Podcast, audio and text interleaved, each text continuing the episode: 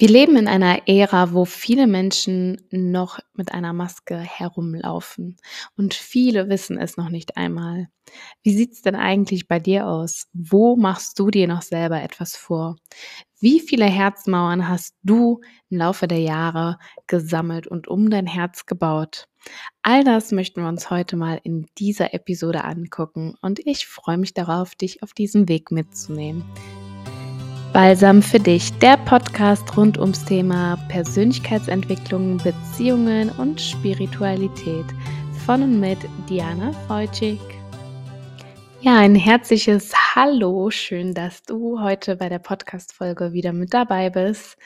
Ich brenne voller Energie. Ähm, lange, lange ist es her und ich freue mich, endlich wieder energievoll Aufnahmen zu machen. Ich möchte mich an dieser Stelle noch einmal vorstellen, da ich weiß, dass der ein oder andere neu dazugekommen ist und ähm, mich eventuell noch gar nicht kennt. Und so musst du nicht auf die erste Folge draufgehen, um zu wissen, um was es hier geht. Mein Name ist Diana und ich unterstütze Menschen bei ihren Prozessen, bei ihrem persönlichen Wachstum und das bestmöglichste Potenzial aus ihnen herauszuholen. Und ähm, ja, inklusive geht es da immer ähm, um Coaching-Programme oder um Gespräche rund ums Thema Persönlichkeitsentwicklung, Beziehungen, aber auch Spiritualität, je nachdem, ähm, auf welchem Weg du dich befindest. Dieser Podcast hier steht allen frei zur Verfügung, da es einfach eine Herzensangelegenheit von mir ist, so viel Content wie möglich kostenlos und für jeden verfügbar bereitzustellen aus meinen eigenen Erfahrungen, aus meinem eigenen Weg, aus meinem eigenen Wachstum, aus meinen eigenen Prozessen. Und ich denke, ein guter Coach oder generell ein gutes Vorbild äh, erkennt man wirklich immer daran, dass es authentisch ist und diese Wege auch wirklich selber gegangen ist. Denn in der heutigen Coaching-Szene sind wirklich sehr viele Menschen dabei, die viel aus Ratgebern weitergeben, viel, was sie gelesen haben, aber selber das noch gar nicht erfahren haben. Und genau da liegt auch der Knackpunkt, dass man so meiner Meinung nach nicht äh, die Ziele erreichen wird oder auch den Klienten gar nicht weitergeben kann, weil man diese Erfahrung einfach gar nicht gemacht hat.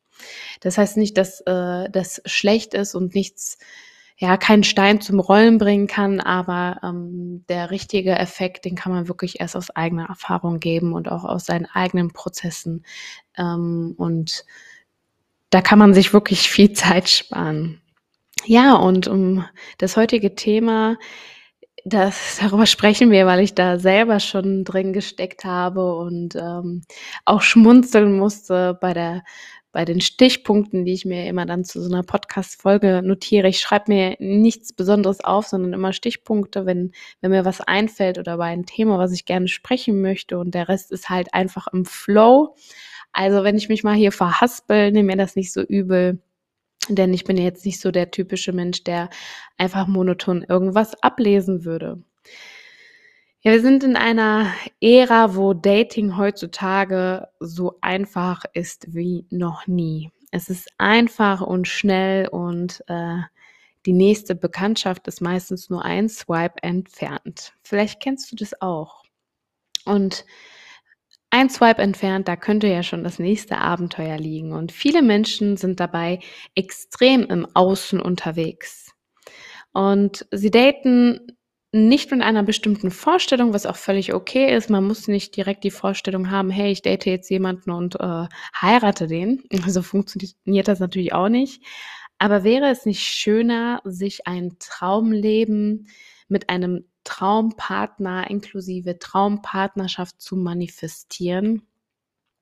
Hast du dich mal selber wirklich hingesetzt und dich gefragt, wie sieht denn eigentlich mein Traumleben aus? Was wäre meine Traumpartnerschaft? Und hast du dir das vielleicht auch mal notiert? Bist du dem ein wenig hinterhergegangen oder schaust du einfach, wie so alles kommt? Das kann ganz gut sein, aber wenn du manifestierst und wenn du da so ein bisschen deine eigene Intention mal hinterfragst, dann fallen dir auch gewisse Dinge auf, warum das alles noch nicht in deinem Leben ist. Und Menschen mit Bindungsängsten fehlt genau dieser Ansporn. Sie geben sich lieber mit wechselnden Partnern zufrieden oder vielleicht auch mit gar keinem, um nicht in ihren Schmerz zu kommen. Wir wissen alle, wir, äh, laufen, äh, bei unseren Prozessen immer im Unterbewusstsein vor unserem Schmerz und unserem Leid weg und ganz vielen ist das ja gar nicht bewusst. Ähm, wir geben dem Außen viel die Schuld und bleiben nicht bei uns und das verhindert einfach unser Wachstum. Und jetzt denkst du dir: „Schmerz? Also, hm, fühle ich doch gar nicht. Ist ist nie jemand dabei, klappt irgendwie nicht. Ich ist alles super alleine, so ist doch alles okay.“ Natürlich ist alles okay und du darfst gerne so sein, wie du möchtest. Aber ich denke, auch in dir ist irgendwo der Drang, dass, wenn du da alleine sitzt, die Vorstellung, wirklich dein Hammerleben zu haben mit mit den Träumen, mit einem Partner, wo du vielleicht reisen kannst, äh, Berufung ausleben kannst, äh, ja, Freundschaften teilen kannst. Ist das nicht schöner? Ist das nicht das, wofür du vielleicht gemacht bist? Wir Menschen sind nicht dafür gemacht, alleine zu sein, auch wenn wir uns das vielleicht manchmal einreden. Dem ist nicht so. Wir sind Rudeltiere und das Bedürfnis kommt hin und wieder bei uns dann auch durch. Und all das sind unbewusste Programme und Programmierungen, die bei dir laufen. Es ist eine Art Muster. Und das Gefühl dahinter ist die Angst. Wie der Begriff schon sagt, Bindungsangst. Und Menschen mit Bindungsängsten mussten in ihrer Kindheit oder in der Jugend oder vielleicht auch im Erwachsenenalter eine für sich sehr schmerzhafte Erfahrung machen, auch wenn diese nicht so in der Erinnerung ist. Es speichert sich in deinen Zellen. Diese Abspeicherungsprozesse von negativen Energien sind wissenschaftlich bewiesen. Ähm, das ist etwas, da geht es nicht nur um Spiritualität oder um ja, irgendwelche Vibes, sondern es ist wirklich bewiesen, dass unsere Zellen energetisch geladen sind und äh, die negativen Energien oder Traumata sich besonders in diesen Zellen verankern und somit fahren wir Programme, die nicht immer schlecht sind, denn manchmal brauchen wir unseren Schutzmechanismus, aber irgendwann kommen auch Punkte, wo uns das einfach nur im Weg steht und uns ja verhindert weiterzugehen. Und was könnte das denn so gewesen sein an schmerzhaften Erfahrungen? Es könnte vielleicht gewesen sein, dass die Eltern kein kein stabiler Hort war mit Sicherheit, also dass dass das Elternhaus einfach, ja, nicht stabil genug war oder vielleicht haben die Eltern die Zuwendung entzogen, wenn sich das Kind oder du dich nicht auf eine bestimmte Weise verhalten hast. Wenn du nicht etwas so gemacht hast, wie deine Eltern wollten und, äh, ja, dann haben sie sich quasi bestraft mit Liebesentzug. Das passiert nicht nur Eltern, das machen Erwachsene auch, äh, auf unbewussten Umpra äh. Und es können aber auch Erlebnisse im Jugend oder im Erwachsenenalter dazu führen. Und je mehr Erlebnisse wir im Laufe der Jahre machen, die negativ waren, desto mehr Herzmauern stellen wir auch hoch und sind quasi dann unantastbar und haben eine Art Kontrolle über das Herz. Und das schützt uns einerseits natürlich, das verhindert aber auch tiefe Bindungen. Denn ähm, diese tiefe Bindung, die kann natürlich verwundbar machen und genau davor laufen wir weg, ähm, denn das wollen wir nicht.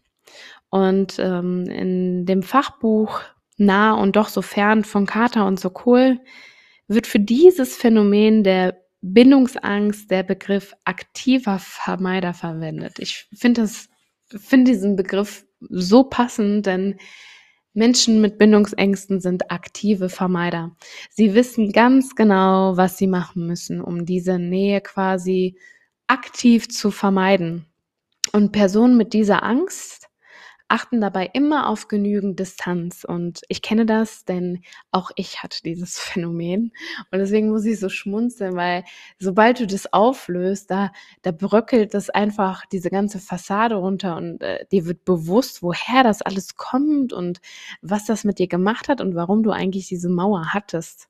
Und so verhinderst du, dass dein Partner wirklich tief an dich rankommt oder generell überhaupt jemand an dich rankommen kann. Und diese Personen regulieren quasi aktiv. Sie haben es auch in der Hand, wie viel sie zulassen. Das heißt, ähm, das Ziel ist es, zu viel Nähe in der Beziehung zu vermeiden. Denn es könnte ja alte Gefühle hervorheben. Man könnte verwundbar sein. Und dann passiert sowas, dass man sich anfängt, ein bisschen weniger zu melden. Einfach so, man hat gar keinen Grund. Man, man nimmt als, als Ausrede, ich hatte keine Zeit, aber seien wir doch mal ehrlich. Du hast die Zeit. Du hättest dich melden können. Es dauert ein paar Sekunden, sich zu melden und du sagst, ich hatte keine Zeit. Merkst du direkt, dass das eine Ausrede ist? Also du merkst natürlich erstmal nicht, weil es ein unterbewusstes Programm ist, aber wenn du dir das einmal klar machst, dann weißt du, dass es eine Ausrede ist. Oder wir verhindern aktiv Interesse. Plötzlich sind wir gar nicht mehr so interessiert an der Person. Wir wollen ja auch irgendwo geheimnisvoll wirken, was völliger Humbug ist. Denn das ist der völlig falsche Ansatz, um eine tiefe, aufrichtige Beziehung zu führen. Diese ganzen Taktiken, die uns beigebracht werden, das ist nicht immer alles so sinnvoll. Und jetzt kannst du dich mal fragen, okay, wie wird denn diese Angst bei mir ausgelöst? Schau doch mal bei dir selber, wenn du, wenn du vielleicht jetzt ein bisschen wacher wirst und merkst, okay, das mache ich auch manchmal, dass ich sage, ich habe keine Zeit, obwohl ich eigentlich doch Zeit hätte. Natürlich hätte ich Zeit. Oder ich zeige auf einmal weniger Interesse, obwohl die Person eigentlich gar nichts gemacht hat. Ich mache es einfach. Und hast du dich jemals gefragt, warum du das machst? Die andere Person gegenüber, die hat sich doch nicht verändert. Die ist immer noch die gleiche und plötzlich schenkst du ihr weniger Interesse, weil dann nimmst du eine Ausrede und sagst, ah ja, die passt vielleicht doch nicht zu mir. Kann sein, natürlich. Ähm, äh, nicht alle Menschen passen zusammen, aber manchmal gibt es Ausreden, die wir benutzen, obwohl unser Gegenüber ja überhaupt nichts gemacht hat. Und dann ist es wichtig, bei dir zu bleiben. Denn dann läuft ein unbewusstes Pro Programm. Und diese Angst wird ausgelöst bei bestimmten Triggersituationen, wie alles, alles wird ausgelöst durch Triggersituationen. Und immer wenn du merkst, ich verhalte mich eigentlich jetzt nicht so, wie es sein sollte, dann musst du bei dir bleiben. Und das gilt für alle Lebensbereiche, nicht nur bei der Bindungsangst. Und wenn du merkst, etwas wird dir zu viel, zum Beispiel, ähm, wenn man darüber spricht, einfach über Planungen wie Zusammenziehen, Hochzeit, Händchen halten, Nähe, was weiß ich. Es ist ja völlig logisch, dass man nicht beim zweiten Date über eine Hochzeit redet. Aber über allgemeine Themen im Leben kann man auch beim vierten Date sprechen oder beim fünften Date bei tiefen Themen. Und das sind doch schöne Themen. Wie stelle ich mir mein Leben vor? Wie stelle ich mir mein Leben mit meinem Partner vor? Und wenn du merkst, du willst da eigentlich vorwegrennen, dann läuft ein unbewusstes Programm bei dir. Dein Schutzmechanismus fängt an. Und häufig werden Themen der Bindungsangst akut, wenn die Beziehung oder wenn die Kennenlernphase an einem bestimmten Punkt ist. Denn da kommen dann wirklich diese Triggerpunkte und dann beginnen auch wirklich die ersten Symptome. Und was könnten so Symptome sein? Wie schon bereits erwähnt, könnte es sein, dass der Partner oder dein Gegenüber plötzlich keine Antworten mehr auf deine Fragen gibt. Du schreibst ihn oder du textest ihm und es kommt einfach nichts mehr zurück. Oder der plötzlich verschwindet und sich hm, ja nach paar Wochen erst wieder meldet. Und dann fängt man an zu suchen. Man sucht nach Fehlern, man sucht was passt denn nicht? Man sucht nach Ausreden. Eigentlich lernst du vielleicht gerade eine tolle Frau oder einen tollen Mann kennen, wo du weißt, paar andere wären da wirklich dankbar für und dann fängst du an, nach Fehlern zu suchen. Und du wirst überkritisch. Die stören schon kleine Makel, die von Anfang an immer da waren. Und wenn dir dann einmal bewusst wird, hey, mein Gegenüber, okay, ist nicht perfekt, ich auch nicht, aber ich suche so extrem nach, nach, nach etwas, um es ja kaputt zu machen, um es auseinanderzuziehen, um nicht in eine Partnerschaft zu gehen oder keine Zeit mit diesen Menschen zu verbringen, da läuft ein unbewusstes Programm. Und was passiert dann?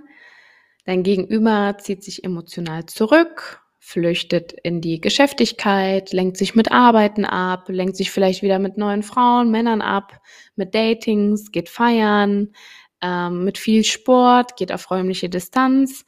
Und so läuft es Date für Date. Immer wieder, immer wieder, über Jahre, über Jahre.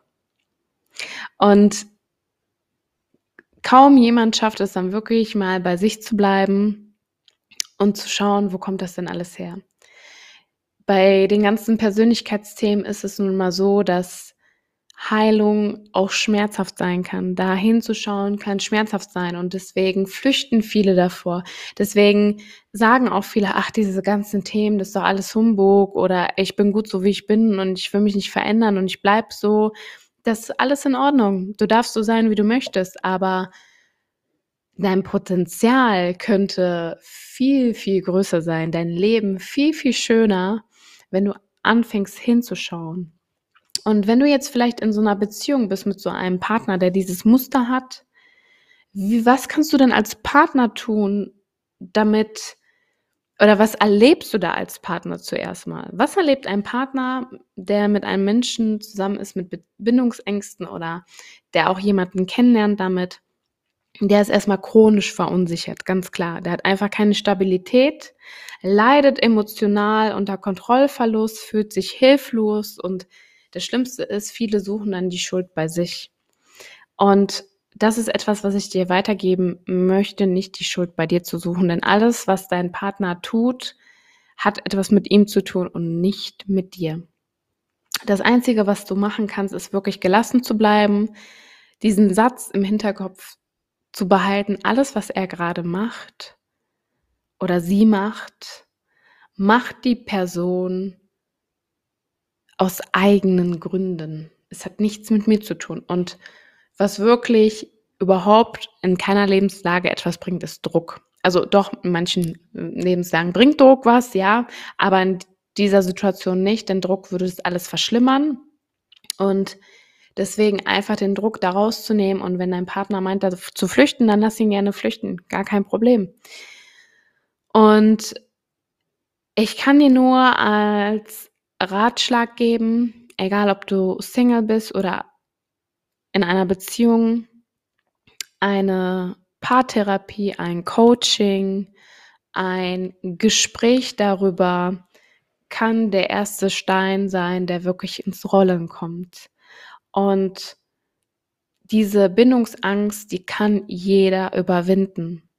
Jeder ist beziehungsfähig. Jeder. Auch wenn man es nicht wahrhaben will.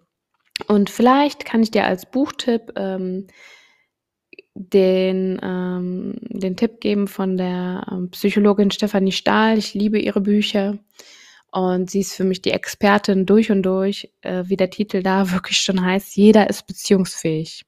Jeder ist beziehungsfähig und ähm, kauf dir das Buch, lies es und ähm, dann heißt es natürlich, das auch alles umzusetzen, denn man kann so viele Podcasts hören und so viel lesen, wie man möchte. Das macht manchmal so Klick und einen Aha-Effekt und auch manchmal die Bewusstmachung allein reicht für, ein, für einen kleinen Stein, aber den Prozess den beschleunigt man einfach wirklich, indem man sich Unterstützung holt.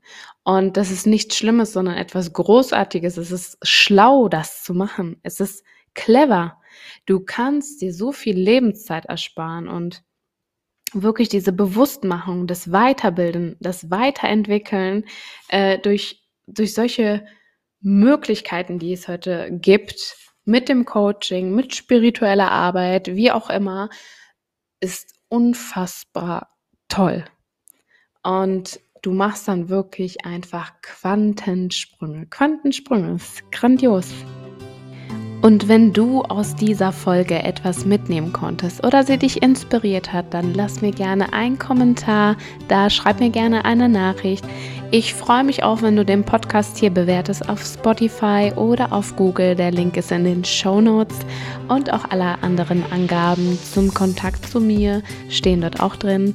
Wenn du eine Begleitung brauchst, eine Beratung, kannst du mich gerne jederzeit kontaktieren. Ich unterstütze dich sehr, sehr gerne auf deinem Weg und freue mich auf die nächste Podcast-Folge mit dir und wünsche dir bis dahin einen schönen Tag. Alles Liebe!